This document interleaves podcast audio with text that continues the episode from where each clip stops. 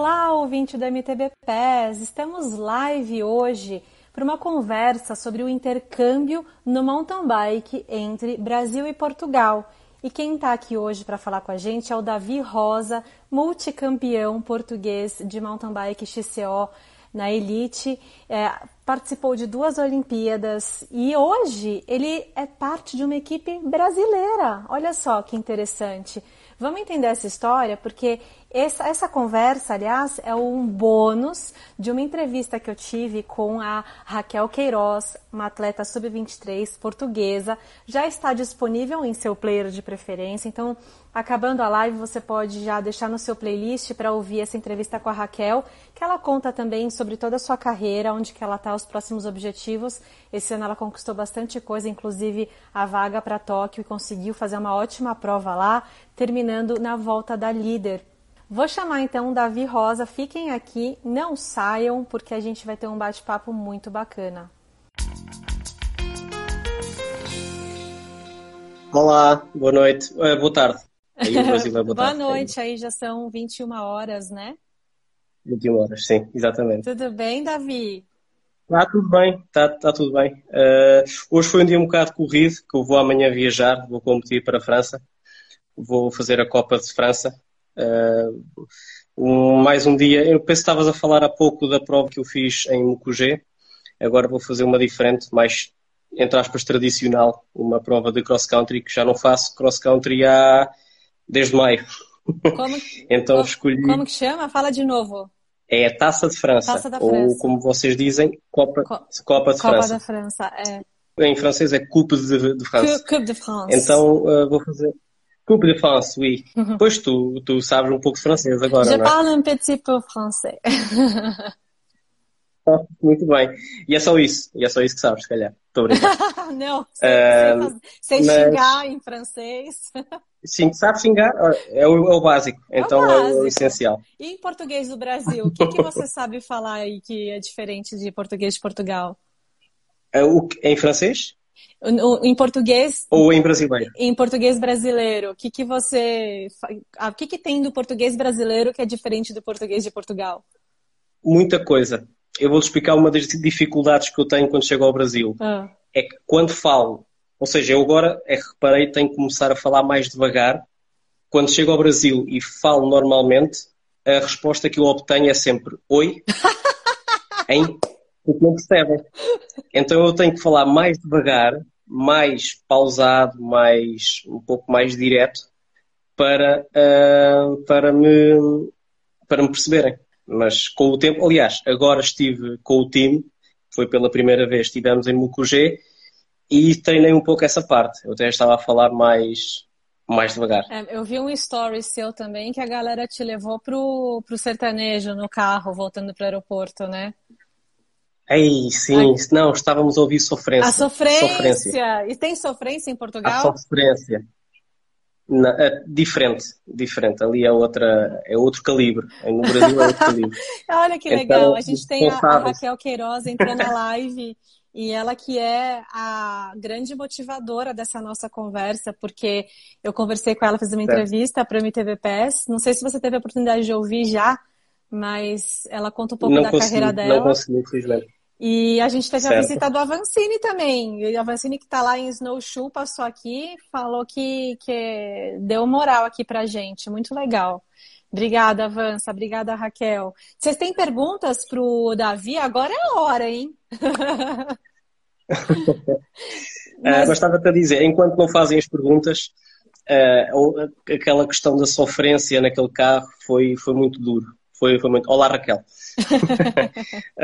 foi, foi muito duro. E os responsáveis foi o Bolivar, o Nicolas Machado hum. e o Vitor Andrade, que são do meu time. Entendi. E eu já não estava a conseguir lidar, não estava a conseguir lidar, até que tive que meter a cabeça fora do carro. Para... Mas isso foi outro vídeo. É isso depois foi outro vídeo. É, sim, o que eu tenho para te dizer é tipo, sinto muito, mas é isso aí. Esse é o Brasilzão.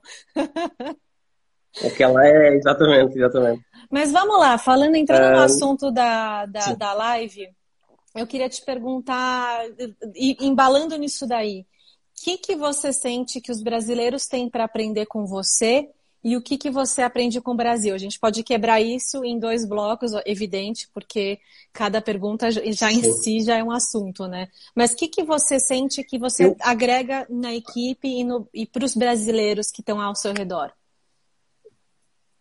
Então, vou começar pelo que eu aprendo quando vou ao Brasil.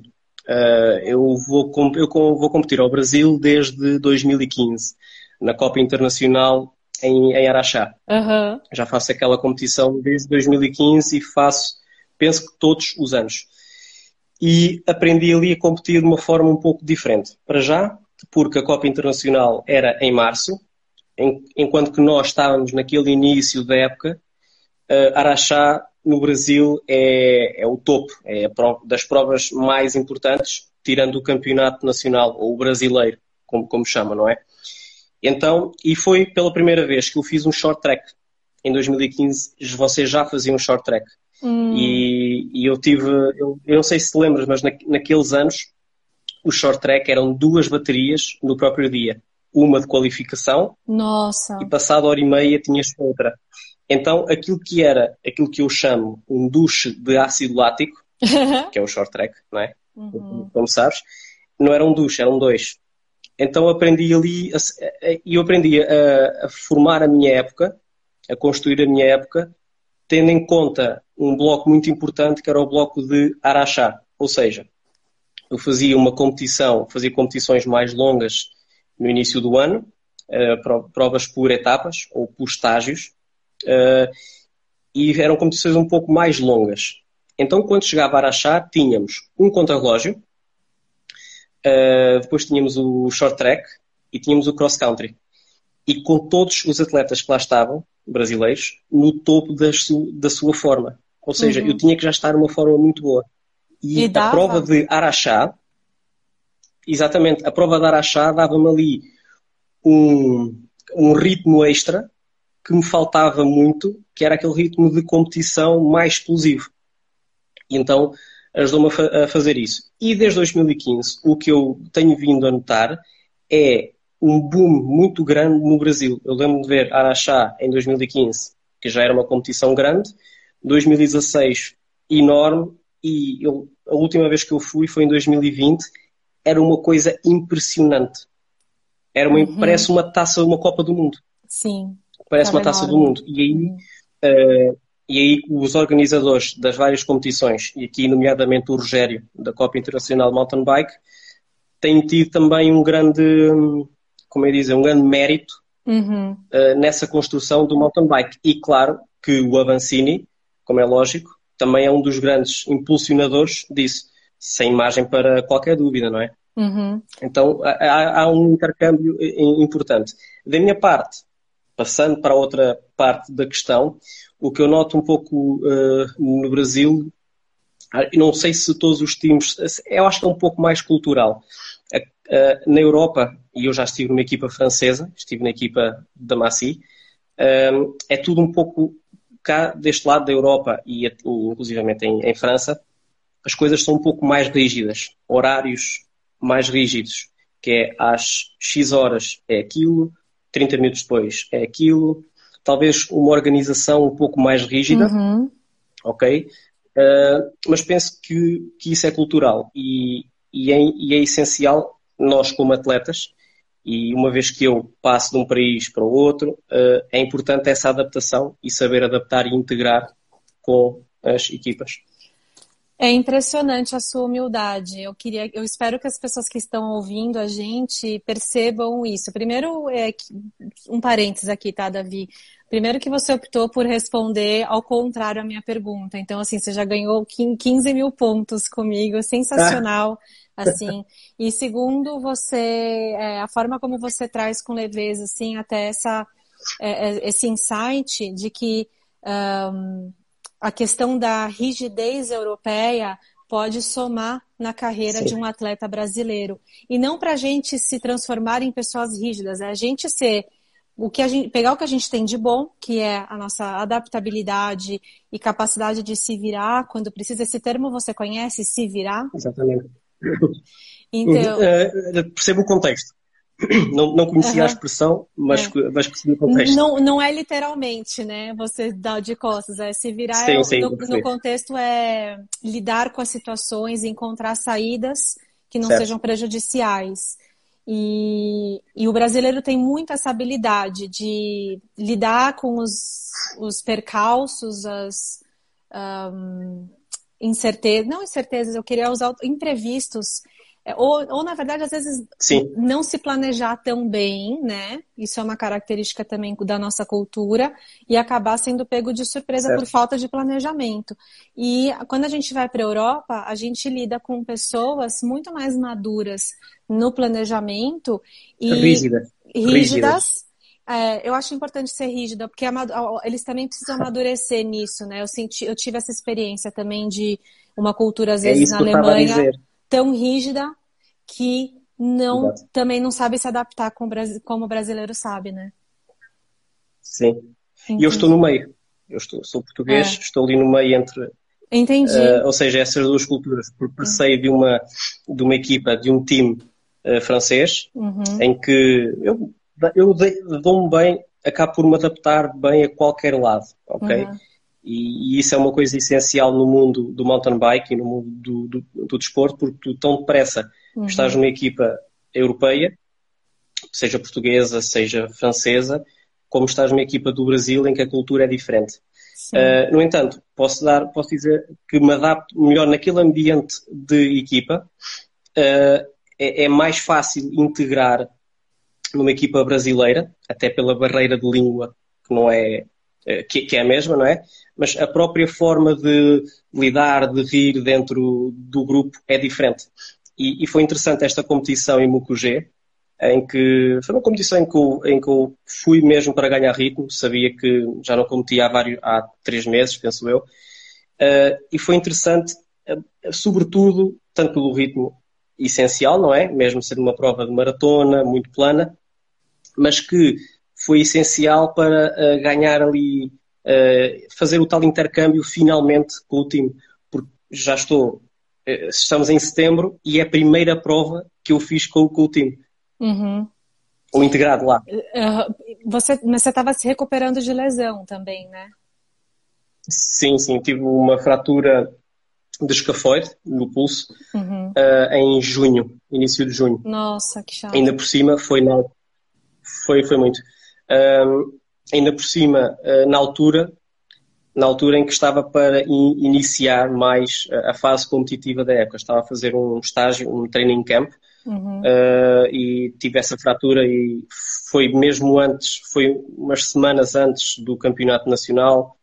Uh, portanto, foi deitou uma época completamente, minou completamente a época. Agora, uhum. uh, como nós dizemos, fecha-se uma porta, abre-se uma janela. Isto quer dizer que eu vou terminar a minha época desportiva à partida eh, em dezembro. E quase tudo com competições no Brasil. Então você vai voltar para cá? Três vezes. Uau! Você vai voltar e você vai ficar fazendo sim. ponte aérea, né? Atravessando o oceano.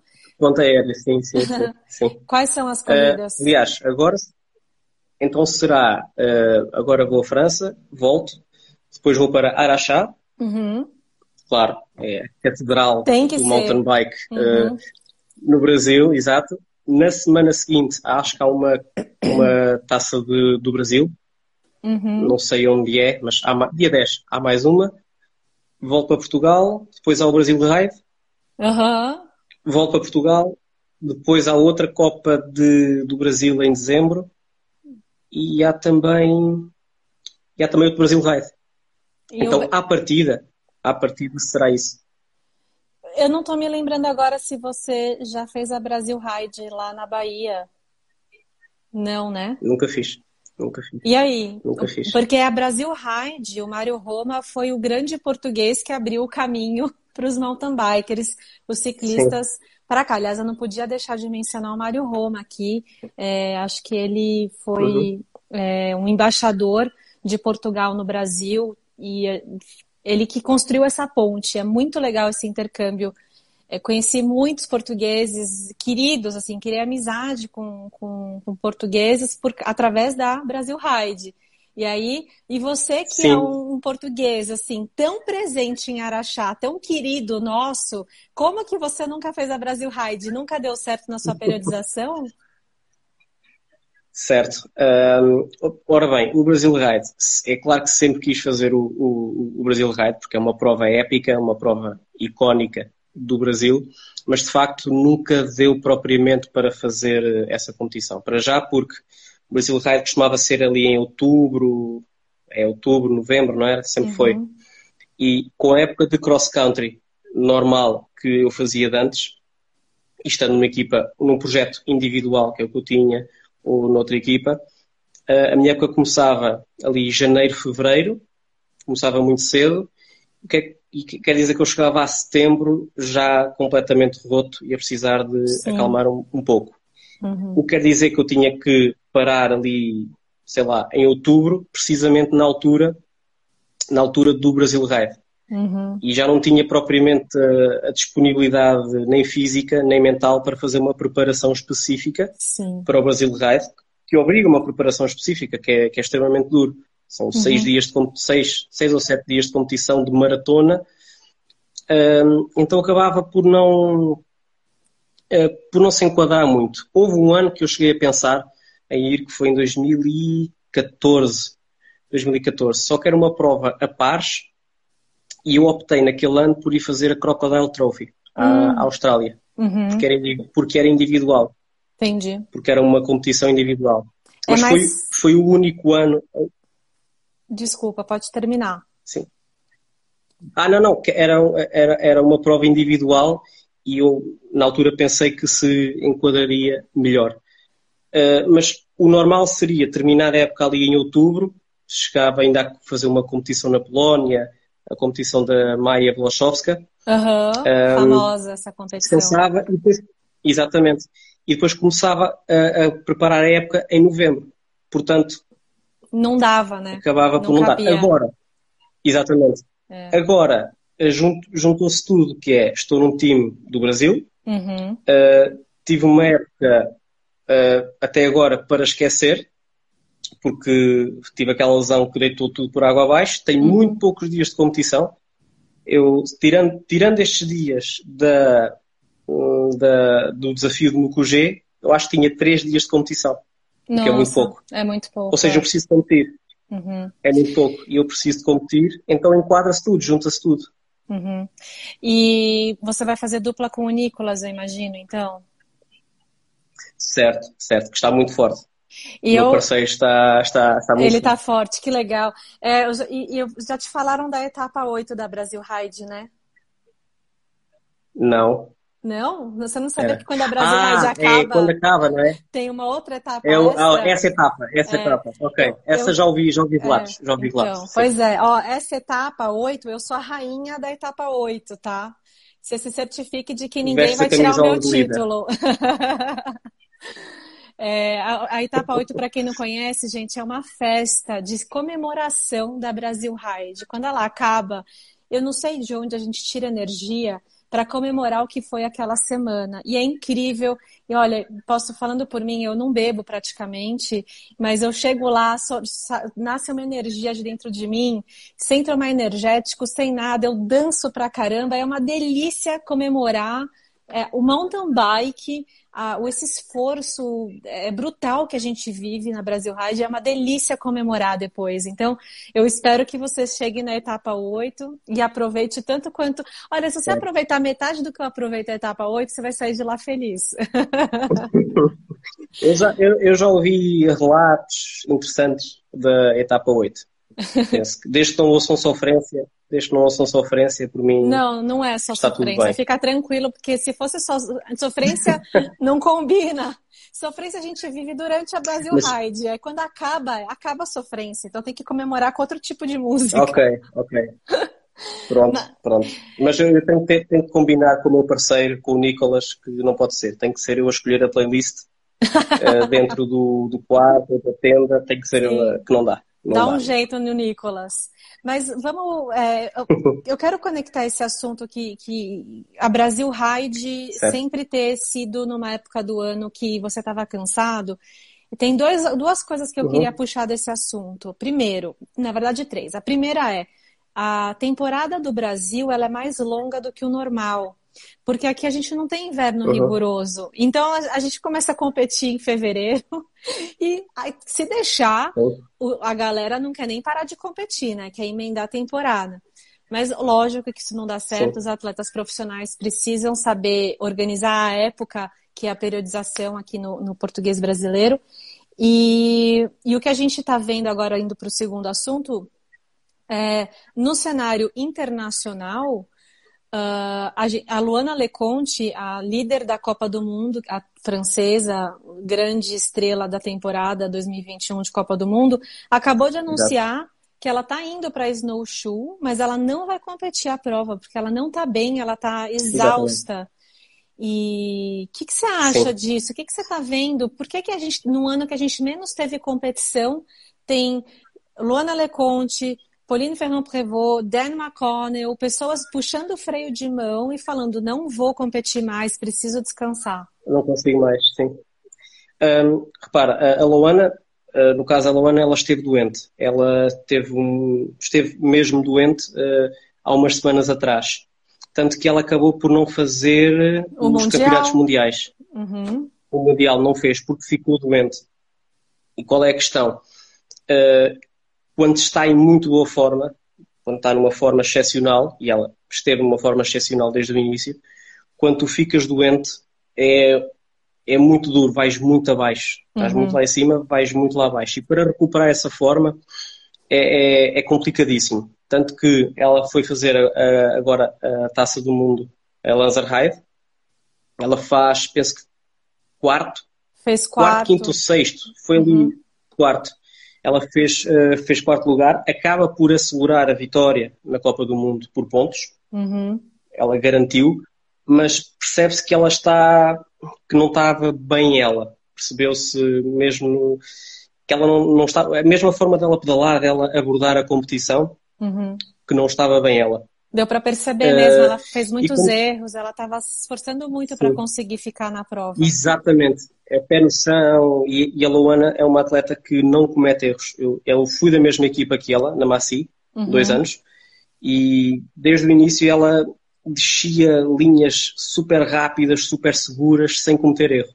Ela descia muito rápida, de uma forma muito cirúrgica, ou seja, rápido, mas percebe-se que ela sabe o que está a fazer. Exatamente, que não é assim atirar eh, completamente à doida. Não, uhum. não é o caso.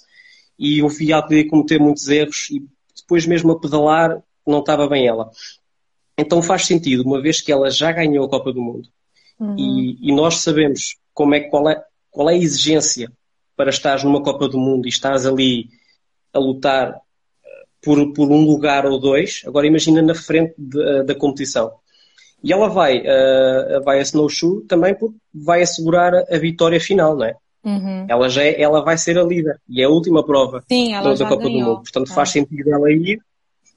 É, faz sentido ela ir para receber né, a camisola, festejar, sou vencedora da, da Copa do Mundo. Faz sentido. Sim. E também faz sentido a decisão dela. Faz sentido porque ela não se sente bem e faz sentido ela, ok, eu estou aqui completamente de rastros, eu não quero cavar um buraco tão fundo do qual me vai custar muito a sair.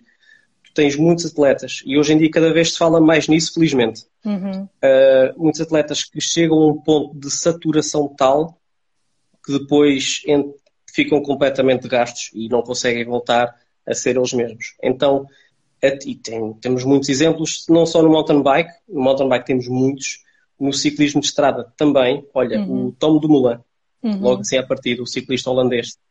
Ele fez uma pausa a meio da época por disse: estou saturado, não consigo já olhar para a bicicleta, tenho que parar. Já aconteceu isso fez com isso. você, voltou, Davi? Voltou e voltou bem, né? Já aconteceu momentos. Sim, sim, sim. Já aconteceu momentos de, de, de, de saturação, não é? Em que tens muita competição, acabas por uh, já nem desfazer as malas. Tu chegas de uma viagem, deixas a mala aberta, tira a roupa, põe a roupa, segue uhum. para outra. Uhum. E estás sempre, sempre nisto. É claro que isso depois obriga-te a uma paragem. Uhum. Olha, vou dar um exemplo. Em 2016, 2016 qualificação para as Olimpíadas, uh, que terminava em maio, final de maio. Era a última Copa do Mundo que era de. Havia uma Copa do Mundo que era Lazarite, penso eu, será? Não, era em antes maio? disso, mas Nova Mestre. Vamos... Nova Mestre ou Sim, seria Nova Mestre ou, ou Albstadt, exatamente. E eu aí parei, fui de férias e estávamos em final de maio, junho. Fui de férias. Uh, havia uma Copa do Mundo seguinte que era em, em uh, Labresse, mas eu nem fui. Porque uhum. não fazia sentido, que eu já estava tão saturado de tantos anos de, de sim, tantos anos de qualificação, de tantos uhum. dias de competição, de tanto país, que vi, então, vou parar, férias, full stop, travando mão, como tu disseste, não quero pensar em bicicleta e depois quando voltar, volto então recuperado e vamos então treinar, vamos fazer uhum. as exigências no normais. Uhum. Fiz Muito isso bom. e só me fez bem.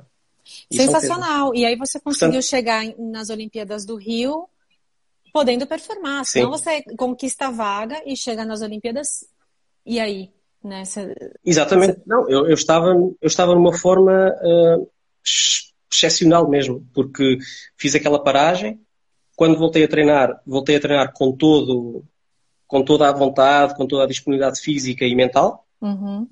Uh, fiz um campeonato nacional uh, muito bom. Uh, outra, fui fazer a Copa do Mundo de Lanzerheide, que é uma prova em que normalmente não mudou tão bem. Tem ali um, tem, já, já, tem alguma altitude e eu nunca mudei muito bem a altitude. A Lanzerheide tem 1500, 1600 metros, que já ah, sentes, já sentes um pouco. Não é igual a competir a, a 500 metros, não é a hum. mesma coisa. Uh, e é um percurso que, tirando aquela subida longa de Alcatrão ao início, uhum. desce e depois é extremamente plano. Vais ali sempre para corredores possantes. E a verdade é que eu saí daquela pista na última volta com o nono melhor tempo daquela volta. Uau! Ou seja, eu sabia que naquela pista, fazendo o nono melhor tempo, que estava francamente bem. Uhum. Claro que no Rio de Janeiro cheguei ainda melhor, estava, fiquei estava bem, como é lógico, depois tive aquela avaria mecânica uh, que impossibilitou um resultado melhor, mas a forma estava lá. Portanto, uhum. essa decisão de parar de quando estás saturado foi a decisão correta. E voltando atrás, se eu pudesse voltar atrás, fazia exatamente igual. Uhum. O que, que você fala para Raquel, falaria para Raquel Queiroz, que é jovem, está crescendo no esporte? Ela contou para a uhum. gente, inclusive no podcast, que ela ama o ciclocross e já cometeu o erro de emendar uhum. a temporada de mountain bike com ciclocross e pagou o preço. O é, que, que você diria uhum. para que ela, é, um conselho de um irmão mais velho, para que ela tenha uma carreira bem sucedida e duradoura? Eu costumo falar muito com, com a Raquel, até em competições em que eu estava já com, com a Maci, por exemplo, nos últimos anos, em que a Raquel ia competir com a seleção nós vimos o percurso juntos. Ela fazia uma volta comigo ao percurso, eu ajudava sempre ali a, a, tal coisa do irmão mais velho, e que eu sempre fiz isso para outros atletas mais novos, uhum. estando eu a competir pela seleção ou pela minha equipa. No isso é muito da, legal. Da. Parabéns. Eu fazia sempre isso. Não, não, não é uma questão de parabéns, é uma questão de fazer aquilo com gosto, porque sei sei perfeitamente das dificuldades que tu tens quando és novo e chegas a uma, a uma competição daquelas, sei das dificuldades que podes ter, daquele eh, nervosismo de estudar um percurso, será melhor por aqui. Olha, vou dar um exemplo. Uh, um, um Su-23, ele agora já é elite, o João Rocha, em que ele tem uma fisionomia muito. É parecido, é parecido comigo, muito magro, uh, baixinho, muito leve então eu percebia as dificuldades que ele ia ter no arranque. E eu sempre lhe disse: olha, no arranque, colocas-te do lado esquerdo ou direito, porque naquela curva vai dar problema ali. E ele, no fim da competição, vinha ter comigo, todo contente. É pá, tinhas razão, ganhei ali lugares e tal. E eu, é pá, espetáculo. Eu ficava com uma satisfação enorme, porque lhe dei uma, uma dica, uhum. um conselho que se veio provar correto e no qual ele tirou benefício. Então não tem problema nenhum em, não, não tem problema nenhum em, em, fazer isso. Portanto, quanto à Raquel, eu falo bastante com ela, mesmo já conhecendo as pistas, às vezes não estou na, na competição, mas consigo dizer, olha, normalmente ali pode dar um problema. Uh, e a Raquel também está muito bem, está muito bem uh, acompanhada. E naquilo que eu puder, como é lógico, ajudar a ela ou a outros, faço sempre com todo o gosto. Uhum. Muito bom. É, o que eu fiquei orgulhosa... Mas o que eu queria dizer é... Uh, diga, diga. Sim, sim. Não, não, o que eu estava a dizer é que a questão de misturar ciclocross com uma época muito longa de, de BTT, de mountain bike, há, há atletas que fazem isso. Mas há atletas que encaram uma época de ciclocross uh, do ponto de vista de preparação. Ou seja, vão fazer o ciclocross com preparação. E é diferente de ter o ciclocross como objetivo. Ah, entendi. Hoje em dia tens muitos atletas que fazem o ciclocross e que o ciclocross é um pilar essencial na competição e na forma, na construção da forma deles. Uhum. A questão é saber e conseguir organizar e saber, vou para o ciclocross para preparar, uhum. ou vou para o ciclocross com objetivos claros. Uhum. Mas Muito... aí cada, cada, um, cada um tem, tem a sua forma de, de reagir. No meu caso, como tinha muitos dias de competição e normalmente tenho muitos dias de competição e começa a época logo em final de janeiro ou fevereiro e como sei que tenho que parar e depois no inverno fazer uma preparação mais construída, com mais base, para aguentar esses dias de competição, no meu caso, não acho que faça muito sentido fazer, fazer provas de ciclocross.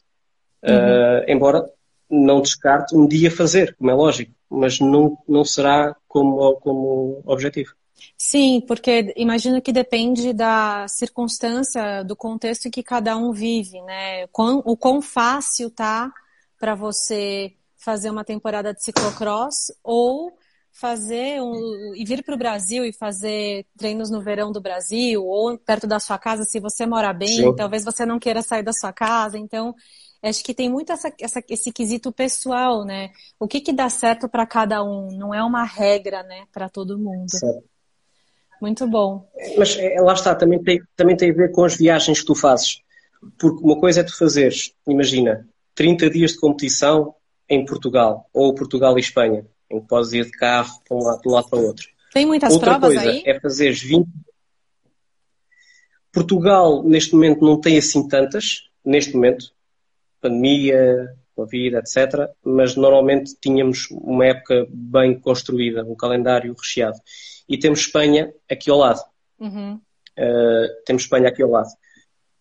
Portanto, sim. Mas eu estava a dizer que uma coisa é fazer 20 dias de competição em Portugal, ou Portugal e Espanha, Outra coisa é 20 dias de competição de Brasil, Portugal, República Checa, Alemanha, Portugal. Uhum. Depois vais para a Bélgica. Da Bélgica voltas a Portugal. Depois vais ao Canadá. Percebes? É, é, diferente. Não tem nada a ver fazer 20 dias de competição de uma forma ou de outra. Sim. E o que eu costumo dizer é que o que mata não é, não são, não é propriamente os dias de competição. Claro que deixa-te uma moça, deixa-te ali um, um, toque, né? um dia de competição. Mas o que mata são as viagens. Sim. Eu estou sempre a dizer isso. Estou sempre a dizer isso. que que, quando você vem para o Brasil, o que, que, que, que tem na, na viagem para o Brasil que você já sabe que vai ser um desafio, que você vai ter que se adaptar? Tem alguma coisa? Eu gosto da, da mudança de hora para aí, por exemplo. Uhum. Ou seja, são 4 horas a menos, o que quer dizer que tenho facilidade em adormecer e facilidade em acordar muito cedo. Isso está ok. Qual é o problema? É que no Brasil, para um português, tudo é longe. vocês, dizem, vocês dizem, ah, é aqui perto, é ali à frente, é ali, é perto. E perto o quê? 30 km, 40? Não, não, 300, 300 km. 300 km para, para vocês é perto. Nós não. É, é então, é uh, por, por, exemplo, olha, para esta competição em Mucugê, eu saí de Portugal, saí de Fátima, é a, a minha cidade, saí de Fátima às 5 da tarde de segunda-feira e cheguei a Mucugê quinta-feira por volta das Deus. 4 da tarde.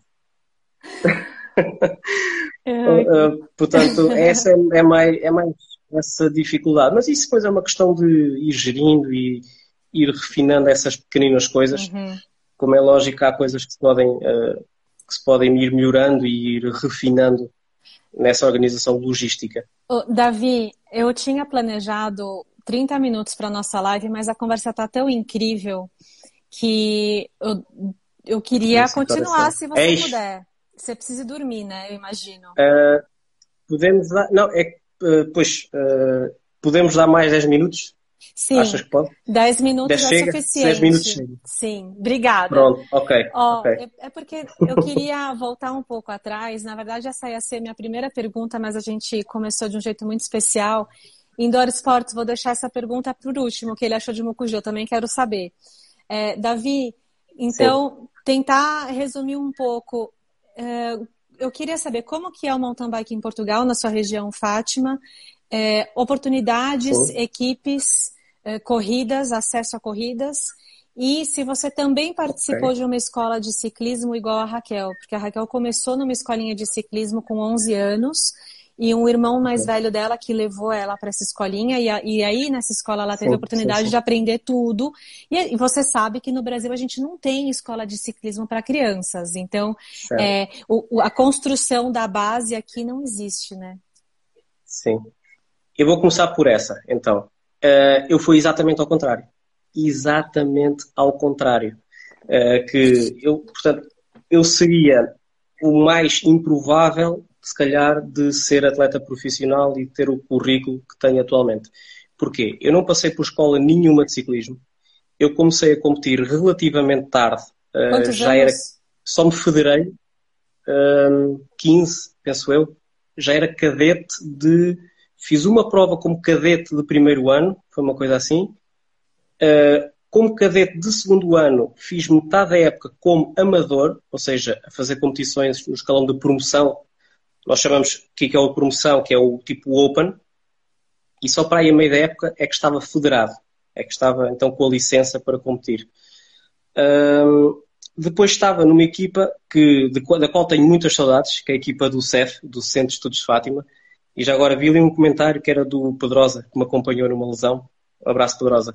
Uhum. Uh, então fiz, uh, estava numa equipa uh, recém-formada, completamente amadora, ninguém sabia propriamente o que fazer, não tínhamos treinador, éramos vastamente uh, inexperientes, mas tínhamos ali um grupo muito bom, uma união muito boa de amigos. Vou-te só dar um exemplo. A primeira competição da Copa de Portugal que nós fizemos, isto foi em 2002.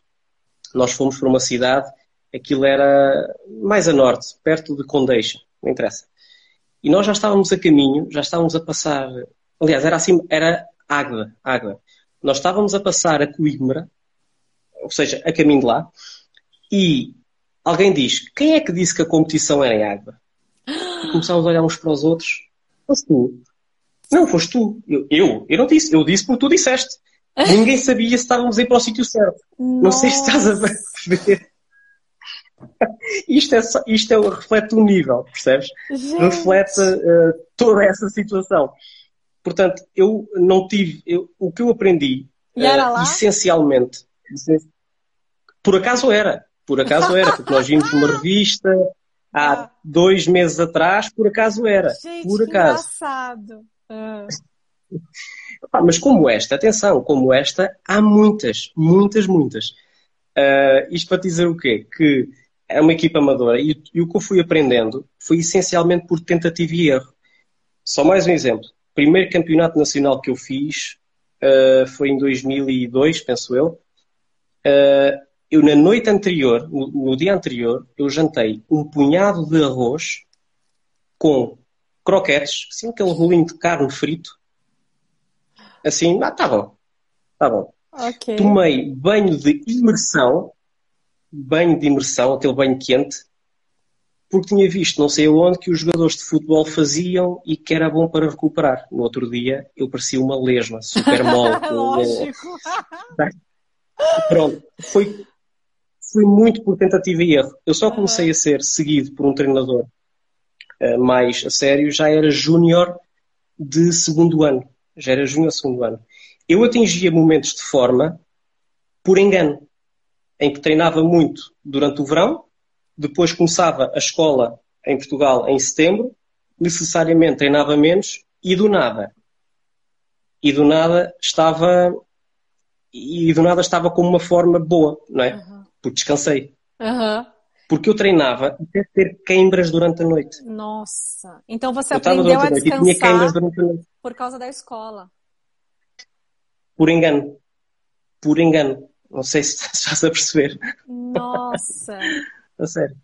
Entendi. É, qual era a outra questão? Tinhas outra Não, questão? E, era... Ah, e, Fátima. Então, assim, é, então para não ocupar muito seu tempo, eu vou para essa pergunta que a gente recebeu aqui, que tem a ver com a estrutura de Portugal, né, de treino. Por que, que você mudou para uma equipe Sim. brasileira? Bom, uh, o meu contrato com, com a Maci uh, tinha, tinha chegado ao fim. Como é lógico, os resultados que eu tive na Maci para a equipa que era uh, foram, foram um pouco aquém como é lógico. Em 2020, ainda por cima, colocou-se a situação do Covid e eu não pude mostrar a forma para a qual tinha estado a trabalhar. Era o único não francês na equipa, o que também dificultava um pouco. Não é que eu não estivesse integrado, mas como é lógico, em termos logísticos, era muito mais fácil terem uma equipa de franceses, que, uhum. é, que, é, o, que é o que se verifica. Eu já conhecia, por outro lado, o Guilherme, o Guilherme Murta, que é o diretor desportivo da Trinx do, do Brasil, já o conheço desde 2017. Já uhum. conheço também desde a forma, desde que ele uh, começou com a Trinx no, uh, no Brasil. Uhum. Aliás, eu, antes disso, com a Tropix, eu cheguei a competir em 2017 em São Paulo. Depois, uh, a, a Tropix teve um problema com a fábrica, foi uma longa história.